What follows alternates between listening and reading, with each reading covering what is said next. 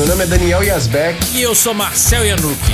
E esse é o Decifrando Discos Podcast. Toda semana trazendo grandes discos do rock, do metal e todas as suas vertentes.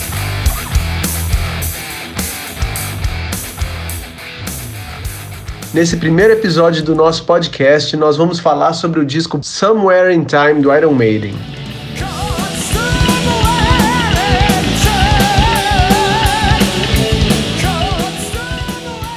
O disco foi gravado nos estúdios Compass Point, nas Bahamas, também no Wise Lord, na Holanda, metade em um, metade no outro, pelo produtor Martin Birch. Foi lançado no dia 29 de setembro de 1986. Gerou os singles Wasted Year e Stranger in a Strange Land. E a formação na época era aquela, né? Steve Harris no baixo, Dave Murray e Adrian Smith nas guitarras, Nico McBrain na bateria e Bruce Dixon no vocal. Antes de continuar, se essa é a primeira vez que você está ouvindo a gente, já segue o Decifrando Discos na sua plataforma preferida e recomenda aí para seus amigos. Toda semana a gente vai trazer um disco interessante para você. O disco Somewhere in Time foi produzido logo após o período considerado como para muitos como o ápice da banda, né, que foi a World Slavery Tour. Essa turnê promovendo o disco Power Slave ocorreu entre 1984 e 85 durante 331 dias, com um total de 187 shows, incluindo, claro, a primeira visita ao Brasil no primeiro Rock in Rio. A tour foi muito elogiada e rendeu um dos maiores discos ao vivo do rock ou do metal, que é o Live After Death mas esgotou a banda com esse ritmo insano de shows. Então a banda exausta e com a missão de manter o nível de qualidade do elogiado Power Slave, se reuniu com o produtor Martin Burt e partiram para as Bahamas para iniciar os trabalhos no mesmo estúdio onde eles gravaram Power Slave. E sobre os dois estúdios, na verdade, eles gravaram nas Bahamas. A ideia era, era fazer o disco todo nas Bahamas, mas eles acabaram gravando as partes de bateria e baixo nas Bahamas e na Holanda gravaram as guitarras e vocais. Uma das vítimas da extenuante tour né, do Power Slave foi o vocalista Bruce Dixon. Os relatos são que ele realmente já estava esgotado de tudo. É, basicamente, esse é um disco do Adrian Smith e do Steve Harris em termos de composição. Tem três músicas do Adrian, quatro do Steve sozinho e uma que é uma parceria do Steve com o Dave Murray, que quase nunca aparece Durante muito tempo ele apareceu fazendo uma música por disco, às vezes nenhuma. Pelos relatos da época, Bruce, que sempre foi um compositor ativo dentro da banda, entrou numas viagens que a banda tinha que mudar o som. Ele estava querendo fazer umas músicas meio acústicas, meio Led Zeppelin, achando que já tinha feito heavy metal o suficiente e era hora da banda seguir outra linha. Logicamente, ele não encontrou eco no resto da banda e com o produtor que não gostaram dessa ideia e ele acabou ficando sem nenhuma música no disco. Mesmo assim, a banda trouxe trouxe algumas novidades em termos sonoros para os fãs, né? Que chegou a causar uma certa estranheza pro, pro pessoal que acompanhou o lançamento na época. Sim, e esse foi o primeiro disco que eles usaram sintetizadores de guitarra e baixo. Muita gente confundia achando que a banda estava usando teclados, mas a banda e o produtor mesmo confirmam que não eram bem teclados, e sim sintetizadores que os caras usavam na guitarra. Era uma coisa que estava meio na moda, era uma novidade. Os teclados, mesmo tocados por talvez pelo Steve Harris, eles só iam aparecer no disco seguinte, que é o Seventh Son of a Seventh Son, que é tipo uma, uma continuação desse disco, assim, em termos sonoros. Muitas das informações que a gente está trazendo aqui para vocês, a gente pesquisou em dois livros muito legais sobre o Iron Maiden. Um é o álbum por álbum do grande Martin Popoff e o outro é o Somewhere in Time, um clássico do Iron Maiden do Stefan Juras. Na descrição do episódio eu vou deixar um link para cada um dos livros para quem quiser adquirir e comprando pelo nosso link já vai estar tá ajudando o podcast a crescer, beleza? O disco não é um álbum conceitual, mas a temática gráfica e alguns temas de algumas músicas têm um tom meio, meio futurístico, falando sobre tempo, humanidade, e foi muito inspirado pelo filme Blade Runner de 1982 do diretor Ridley Scott e estrelado pelo Harrison Ford. E a capa desse disco é um deleite para os fãs, né? É aquele, os fãs do Iron Maiden gostam de artes bem elaboradas e esse é a capa que para mim é o ápice. Tem muito detalhe O Derek Riggs, responsável por, pela maioria das capas dos discos, pelo menos para os clássicos, caprichou nas referências e nos easter eggs, digamos assim. Tem referências aos discos anteriores, às músicas, um monte de referência. Tem referência futebolística lá pro time West Ham, né? Que o Steve Harris é fanático, torce pro, pra esse time. E até no próprio Blade Runner tem lá os, um, umas referenciazinhas. Eu me lembro de moleque pegar o disco e ficar ouvindo o disco e olhando e achar até descobrir um Batman que tem na contracapa e vibrar com a descoberta e não acreditar, será que é mesmo? Então assim, é uma capa que você consegue ali ficar horas e horas analisando e para mim é uma das melhores capas do Iron Maiden de todos os tempos. O disco também rendeu um home video pro Iron Maiden, que hoje em dia é até um negócio meio difícil de explicar para as gerações mais novas. Mas é como se fosse um documentário onde eles alternam entre entrevista com a banda, contando a história do grupo, umas imagens até então raras, uns clipes, umas músicas ao vivo, coisas assim. O nome desse home video é 12 Wasted Years. Ele foi lançado em 1987. Na época foi lançado em VHS, né? E hoje já tem, depois de muito tempo, ficou muito tempo indisponível e hoje tem naquele DVD Made in, Made in England, tem com um DVD bônus e lá tem o 12 Wasted Years inteiro. Então agora vamos analisar faixa a faixa desse descasso. Começamos o disco então com Caught Somewhere in Time.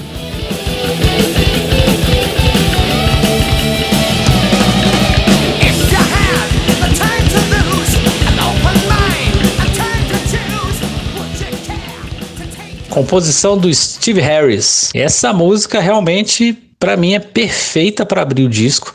Ela já começa com um clima ali com sintetizadores que o pessoal confundia com o teclado. Imagino realmente, eu entendo que na época o pessoal deve ter estranhado pra caramba, mas eu acho ela sensacional. Eu acho que o Bruce tá cantando muito, o tá tem, o, tem tudo que o Iron Maiden, que o fã do Iron Maiden gosta, cara. Essa música realmente, para mim, ela é inclusive uma das melhores do disco. Eu gosto demais. Pois é, uma música muito boa para abrir o disco.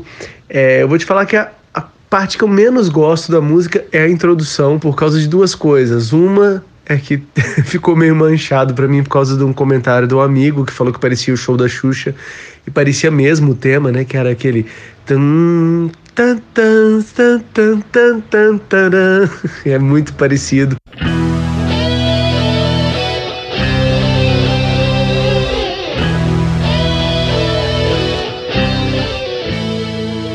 Claro que não tem, o Iron Maiden nunca ouviu Xuxa, mas tinha aquele clima. E ainda pelo fato de ter as naves, né, o, o disco voador. Mas vamos lá. E esse começo também, a parte do tan, tan, tan, tan, da cavalgada, me remete muito a Hallowed Be Thy Name, né? É, um pouquinho acelerada. Agora, quando a música realmente começa, eu acho ela perfeita. Tanto que essa introdução ela não volta, né? Eu acho ela perfeita. Eu adoro aquela ponte que tem antes do refrão, que é uma parte instrumental. Que é... Acho muito legal isso, é, de não ter essa obrigatoriedade de ter voz o tempo inteiro, né? O refrão acho muito bom.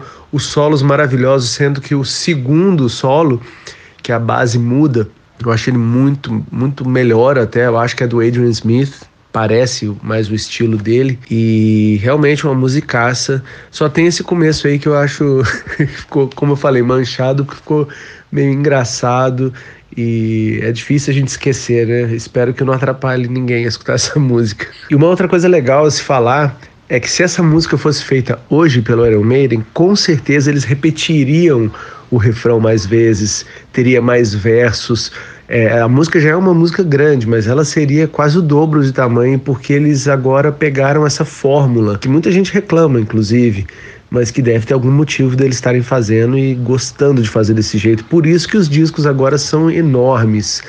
Né, tudo coisa de mais de uma hora sempre. Mas eu prefiro a música desse jeito aí, que dá vontade da gente ouvir de novo. E agora passando para a segunda música, Wasted Years, do Adrian Smith, que é o grande hit do disco, sem dúvida.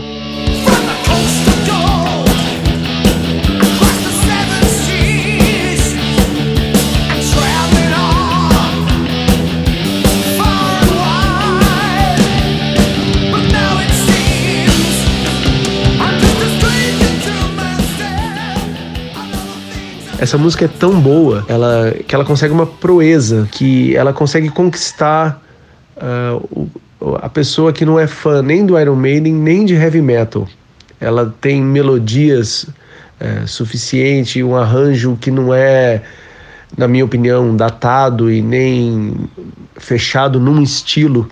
É uma música que abrange muito mais é, essa coisa do gosto musical das pessoas que não necessariamente curtam é, e vivam o heavy metal. Como curiosidade, vale a pena lembrar que essa introdução apareceu de novo no Book of Souls, essa introdução de guitarra, é na música, como chama? Shadows of the Valley. Eu achei muita cara de pau deles terem usado a mesma coisa sem ser uma referência, sendo uma música nova. Não sei o que vocês acham. É, apesar do Book of Souls, ela ter só no comecinho, dar uma desacelerada, é um pouquinho diferente. É uma, eu, eu considero uma referência, mas a música, você não pode dizer que a música é uma cópia, até porque em Wasted Years esse teminha ele se repete na música e na música do Book of Souls ele aparece naquele comecinho. Com, certeza, é, para mim, não tem como você ouvir a música e não lembrar de Wasted Years. E é uma música, é o maior hit do disco, né? A música que ficou mais conhecida, que é, permaneceu mais nas turnês, né, desse disco e fora, aliás, fora da, da, da, turnê, né, desse disco, né, nas turnês seguintes, foi a, a música que durou mais. Então, assim, com certeza é uma, a música mais marcante do disco, goste ou não. Eu gosto bastante até hoje e eu acho que ela tá para mim também tem uma proeza de ser aquela música que você ouviu demais, mas você não enjoou. Pelo menos para mim, eu não enjoo, não enjoo de Wasted Years, sabe? Quando eu boto pro disco pra ouvir, eu ouço numa boa, não dá aquela sensação de ah, é de novo, sabe? Outra coisa que eu gosto muito dessa música é que o refrão ela dá aquela modulada pro. Na verdade, é o, é o mesmo tom, né? Ela tá tudo em Mi menor, mas ela vai pro Sol maior, que é o, o tom relativo, o tom. É, o, o irmão maior do menor, né? E isso faz com que ela se abra mais e tenha esse refrão mais grandioso Acho muito, muito bem feito. E para não deixar passar, ela foi lançada em single no dia 6 de setembro de 1986. E vamos seguir aqui o nosso faixa a faixa com Sea of Madness.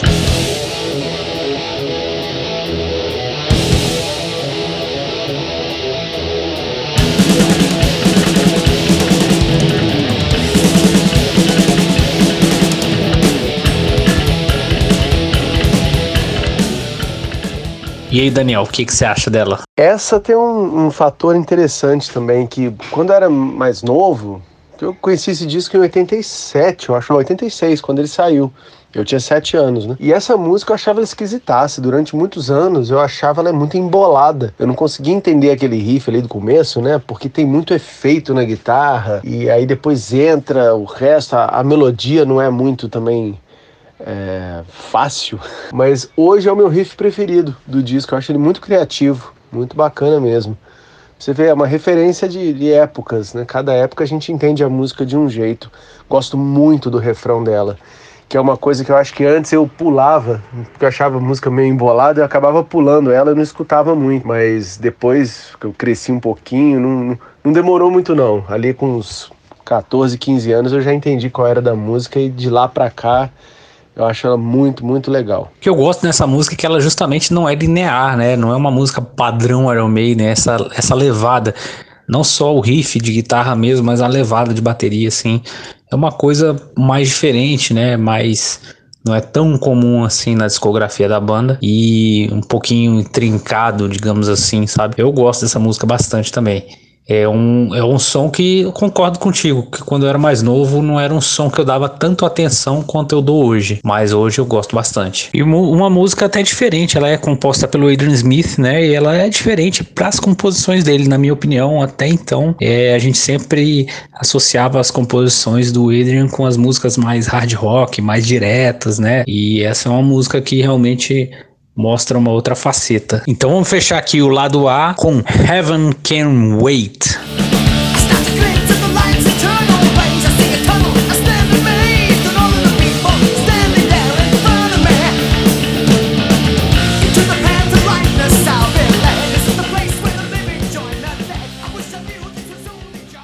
Essa é a composição do Steve Harris uma composição que eu acho que daqui para frente se torna bem típica no, nos discos do Iron Maiden, o tipo, esse tipo de composição, essa entre aspas fórmula, né, de Heaven Can Wait, os oh, oh, enfim, começa a ser uma música meio marca registrada daqui para frente. E, é, e até eu falei de Wasted Years, essa é uma música que também até que figurou em outras turnês depois desse disco. O que, que, você acha dessa música, Daniel? Ah, essa eu adoro também. Eu gosto muito da sonoridade dela, mesmo com aquela tecladeira, que na verdade são sintetizadores de guitarra, que nada mais são do que. Como é que eu falar? São tipo uns captadores que pegam o som da guitarra, transformam ele em MIDI, ou seja, é como se você estivesse tocando é, no teclado, é o mesmo sistema, só que você em vez de ter que botar a mão ali no piano elétrico, no teclado, você faz na guitarra, ele traduz para esse, como é que esse protocolo MIDI, né? E aí você coloca o som que você quiser,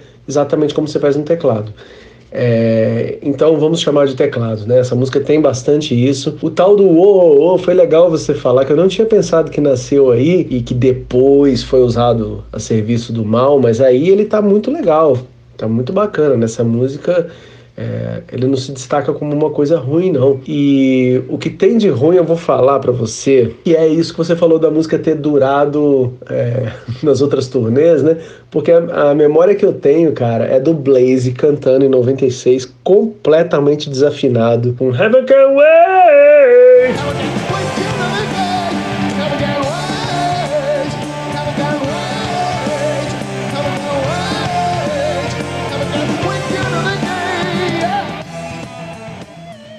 Nossa, muito feio. Essa música, essa versão ficou gravada no meu cérebro, e, infelizmente, porque é uma música maravilhosa. Pois é, essa versão aí do Blaze realmente estragou toda a magia da música, mas realmente é, daí pra frente começa a se tornar uma fórmula meio repetitiva. Mas essa daí é aquela, aquela história, né? A primeira que apareceu é, merece o crédito. Então aí realmente ela não no, o, o não estraga. Apesar de eu achar meio brega aquela parte lá dos shows, aquela galera entrando para cantar. Mas é claro, também pode ser um pouquinho de inveja da minha parte, porque eu nunca subi no palco do Iron Maiden, né? Mas enfim, é uma música legal que começou aí um, um estilo dentro da própria banda, né? Então vamos abrir o lado B com The Loneliness of the Long Distance Runner.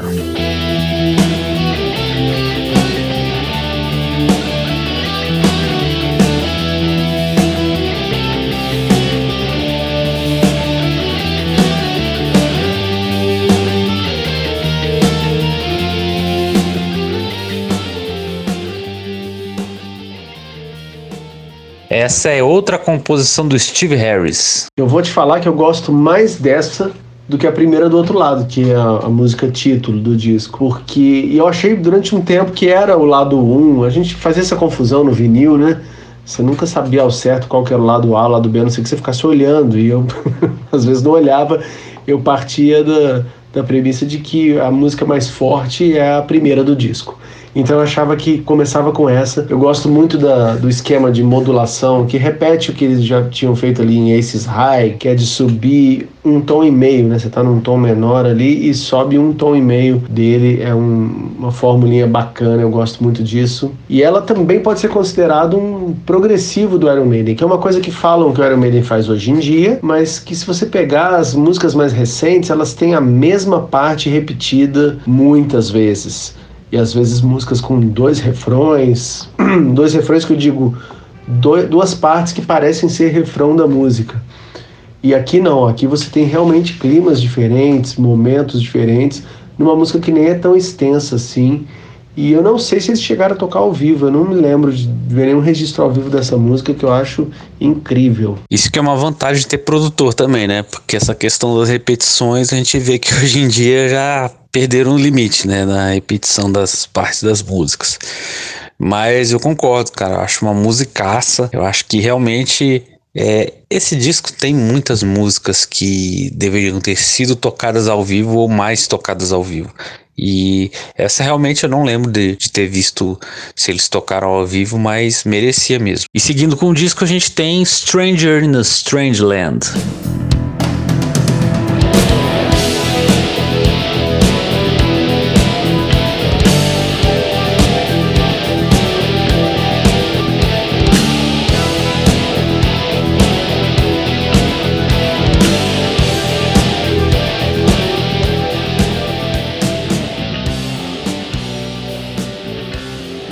Essa música, né, foi composta pelo Adrian Smith e foi o segundo single do disco, que foi lançado em 22 de novembro de 1986. Ela também tem um clipe que inclusive é a música e o clipe, né, que abre o home video 12 Wasted Years. Vou te falar que essa é uma música que na a primeira vez que eu ouvi, eu achei muito estranha, porque ela realmente ela não parecia uma música do Iron Maiden, sabe? Eu não sei porquê.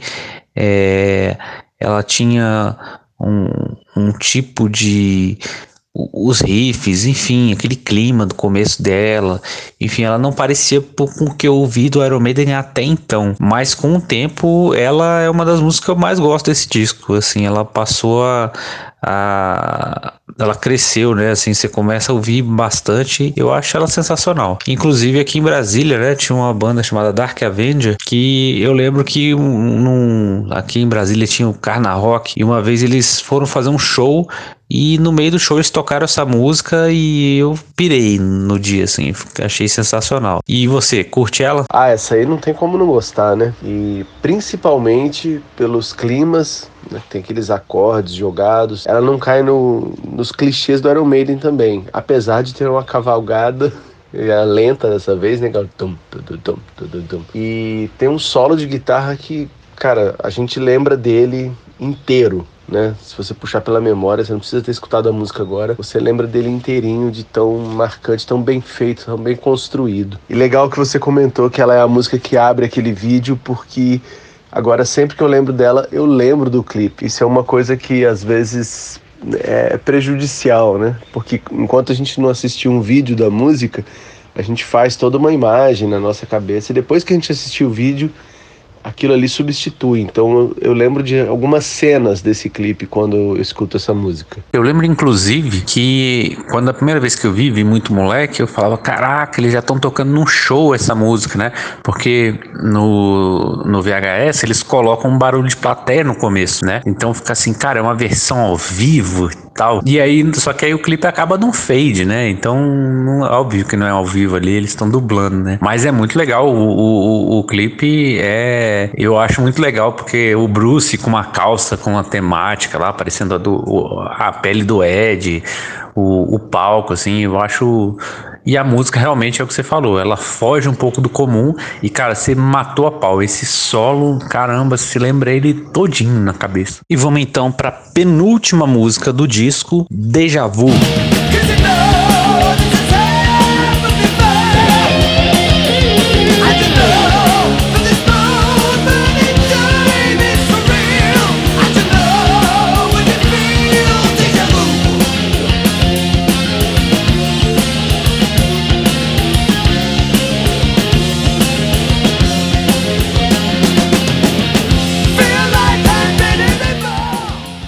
Música composta pelo Steve Harris e o Dave Murray. E uma pequena curiosidade, né? Eu quando eu fiquei algum tempo sem ouvir Iron Maiden, principalmente depois da época do Blaze, e essa essa era uma música que não sei porquê fugiu da minha memória, meu HD mental excluiu ela da minha memória. E aí eu lembro que uma vez eu tava num show, fizeram aqui em Brasília, né, uma série de classic albums, e aí o pessoal fez o Somewhere in Time. E quem tava cantando no show era um amigo meu, Kleber Muth, que ele tinha uma banda nos anos 90 chamada Deja Vu. Então ele comentou na hora de cantar a música Deja Vu. E na hora eu falei, cara, tinha uma música chamada Deja Vu nesse disco, eu não lembrava. É muito esquisito. E não tô falando isso porque é uma música que eu não gosto. Na verdade, hoje em dia eu adoro essa música, assim. Não é a minha favorita do disco, mas assim, é uma música que eu gosto bastante. Ela, ela é bem o meu a minha o meu gosto né é uma música mais direta né eu gosto bastante do refrão as linhas de voz no refrão. Eu acho essa música muito legal mas é engraçado né porque teve uma época da minha vida que essa música não existia para mim. Essa eu já lembrava bem por causa dessa particularidade de ter o Dave Murray como compositor. E eu até tava pensando aqui se eu não sei identificar qual que é o estilo dele de música, porque ele fez poucas, né? Durante um tempo tinha uma música por disco, quando tinha. Eu acho que no novo não tem nenhuma se eu não me engano. É, mas eu sempre gostei dela, não era a principal, né? Não é uma música lá do ar, mas eu sempre achei ela bacana. E aí eu já sinto que eu tô me repetindo, mas é aquela coisa. É uma música curta, com vários momentos diferentes. Poderia ser chamado de progressivo dentro do heavy metal, porque ela tem muita variação, mas é isso. Acho que essa é a temática desse disco. Vamos passar agora para a última música do disco, Alexander the Great.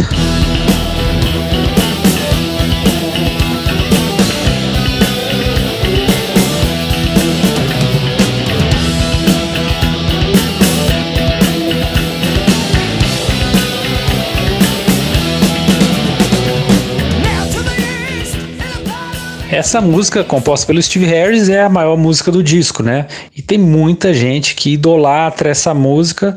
Eu acho que ela destoa um pouquinho, até pelo tamanho. Eu acho, que, eu acho o disco muito direto, assim, na minha opinião. Tem algumas músicas maiores, mas eu acho que elas, é, mesmo grandes, não são cansativas. Essa música, para mim, ela não é ruim. Eu gosto, não pulo, não paro o disco aí mas ela, eu não acho ela música de destaque, eu acho ela música boa apenas. Mas eu sei que você, Daniel, tem uma opinião um pouquinho diferente. Então, cara, realmente por muito tempo eu não, não gostava muito dessa música. Para mim ela, ela tinha alguma coisa ali muito parecida com Rhyme of the Ancient Mariner, né? Inclusive se você quiser fazer essa, esse teste, é só escutar ela e imediatamente ir para outra. Você vai ver que parece estar ouvindo a mesma música ou uma, uma cópia, né? É, então ela nunca me, me agradou muito não. Eu, eu realmente parava de ouvir o disco por ali e deixava quieto. E aí eu não entendi essa veneração toda, né? O pessoal adora essa música, acha um clássico, não sei o quê. E... Mas é legal, porque como eu ouvi ela menos, agora quando eu pego para escutar ela, dá mais vontade de ouvir. Porque eu não conheço ela tão bem quanto as outras realmente era um caso de, de, eu não escutar. Eu parava o disco antes. É, mas acontece, né? Tem música que a gente pega uma birra por algum motivo e depois que ouve, ouve de, tempos depois, ou ela é muito boa ou pelo menos não tão ruim como a gente pensava, né? Nesse caso, é, eu acho que é a sua segunda opção. Mas é, para mim é uma música legal. Um, não é a melhor do disco, como você falou, como a galera, muita gente fala. É, eu acho que talvez seja até por essa comparação com Rhyme of the Ancient Mariner, mas eu não acho ela melhor do disco, mas eu não acho ela ruim não, acho ela uma boa música. E a gente vai falar também sobre os bonus tracks que vinham naquele CDzinho, pelo menos nos anos 90, eu lembro que saíram aquelas reedições que tinha um CD com acho que com quatro músicas, não era isso? Eu lembro que eram músicas bacanas também. Sim, sim, vamos falar delas sim. É, elas foram lançadas, né, num CD bônus da versão de que foi lançada em 1995 aqui no Brasil, né? Eu confesso que eu não conhecia, eu não conhecia essa versão, exceto uma música, e fui ouvir as músicas para fazer aqui o episódio, né? Então as músicas são That Girl.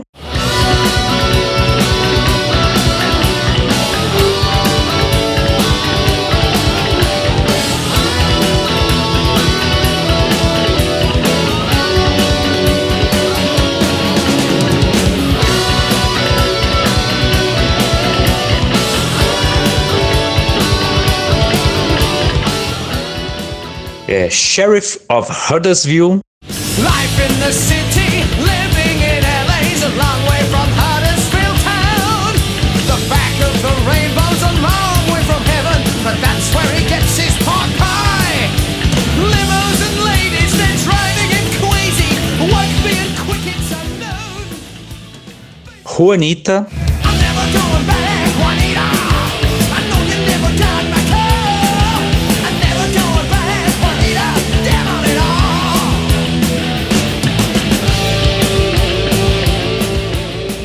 E Reach Out, que é a música que eu já conhecia.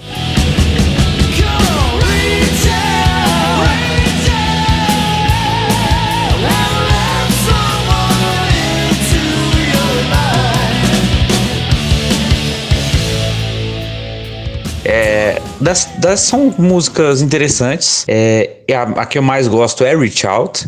E depois That Girl, que é acreditada aqui como um cover da banda chamada FM. E Ronita legal também. E a que eu acho mais chatinha, assim, é justamente Sheriff of Huddersville, que é a única que é acreditada para a banda. As outras são de outros compositores, são covers.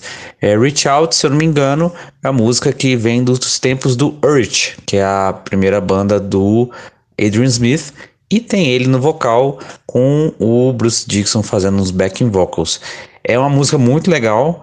Acho que ela se destaca entre esses é, entre esses bônus. O que, que você acha, Daniel? Pois é, essa série aí com CDs bônus realmente era assim, de encher os olhos. E eu lembro que eu comprei o Somewhere in Time primeiro ou foi o segundo, acho que eu comprei o Power Slave também, que é o meu disco preferido do Iron Maiden, mas o disco bônus do Somewhere in Time era o mais legal, que tinha quatro músicas realmente inéditas, e eram músicas, não eram versões ao vivo tal. Sobre elas, eu gostaria de dizer que, para mim, nenhuma delas soa como Iron Maiden. Elas não poderiam fazer parte de um disco, mesmo que escritas pela banda, como é o caso da primeira e da última. A Reach Out é aquela música comercial que talvez na época em que foi escrita ela teria uma relevância maior, mas ali no meio dos anos 80 já eram mais do mesmo danado só que ela tem a coisa mais legal que é a, o vocal do Adrian Smith, que a gente até então não conhecia. Já a música That Girl, é, eu fiquei sabendo esse ano,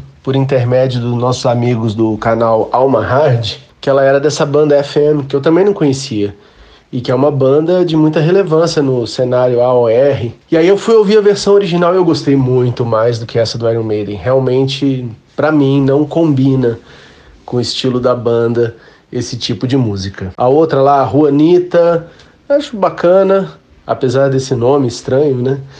É, é uma música um pouco mais legal. Acho estranho que o Iron Maiden escolheu esses covers é, com aquela que tem aquela mesma sequência de acordes que eles também estão careca de usar nas músicas deles, né? Que é do campo harmônico menor, ali sempre o primeiro, o sexto e o sétimo grau. Eles usam isso demais, às vezes até enche um pouco, né? A gente fala, pô, Iron Maiden, muda aí um pouco.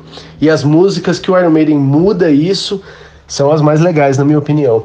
E aí nos covers eles foram lá e escolheram músicas que eles mesmos poderiam ter feito. E sobre a Sheriff of Huddersville, é, eu lembro que por muito tempo eu não tinha vontade de ouvir, porque ela começa já com a galhofa, né? Arroto, peido, sei lá. Inclusive tem o nome dos cinco integrantes, porque com certeza um só contribuiu com isso, né? Um foi lá, deu arroto e ganhou o nome no, nos créditos. E tem aquele falatório e tal, só que a música é legal. A música é bem melhor do que eu lembrava.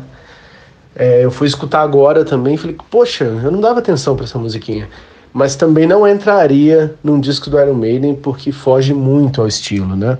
E essas músicas a gente consegue escutar hoje em dia pelo Spotify naquela coletânea, né? Uma coletânea lançada acho que em 2002, que é uma coletânea só de lados B.